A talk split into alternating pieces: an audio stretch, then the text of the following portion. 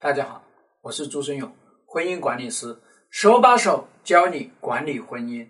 那么给大家分析一个案子，他说我们已经是僵尸婚姻了，有时候在怀疑这样的婚姻对于孩子是不是真的有好处呢？那么另外一个方面呢，又在想，哎呀，我过去让这个老公颜面尽失，我是不是应该让他冷静一下？哎。你遇到这样的问题的时候，都已经是僵尸婚姻了，还冷静个啥？你在干嘛呢？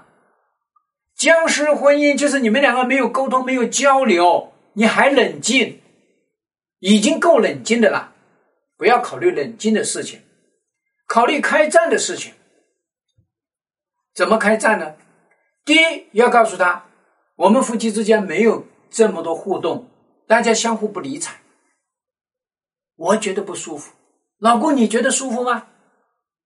这是第一。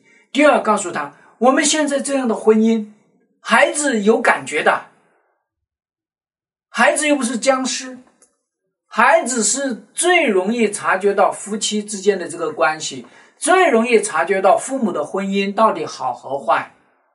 孩子会担心的，孩子会焦虑的，孩子甚至会说：“是不是我做的不够好啊？”所以孩子就会想方设法，我是不是要来撺掇爸爸跟妈妈多一点互动啊？我是不是要去传传话呀？这样的情况下，把孩子憋得慌，甚至把孩子压得慌。在这样的情况下，孩子是会出严重的心理问题的。这个叫开战。好，那么开战把这些事情挑出来，那意味着你老公要开始来应战这件事情，对吧？他怎么来应战呢？他无非就告诉你，我觉得过不下去了。我觉得你过去做的那些事情，我没办法过这个坎。我觉得你这个女人真的是不是我想要的。他会这么来应对你，或者说他根本就不应对你，对吧？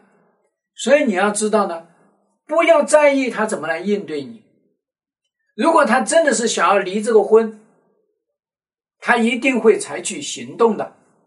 在他不采取行动的这个情况下，你就在主控你这个婚姻到底朝好的方向发展，还是朝恶劣的方向发展，还是朝离婚的方向发展，全由你掌握，对吧？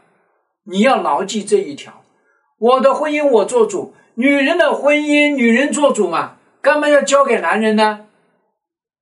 对吧？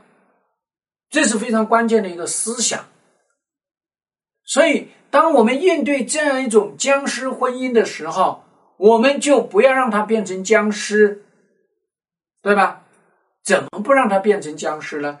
就要引发他来关注这个婚姻，引发他来关注你的这个诉求，引发他来看到他过得也不好，他过得也悲催，他过得也不是人过的日子。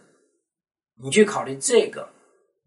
那么最后一个呢？至于这个颜面扫地的事情，你也可以郑重其事的告诉他：我做了这件事情，让你颜面扫地，对吧？我做的这件事情确实也破坏了我们两个人之间的信任，或者破坏了我们两个人的链接。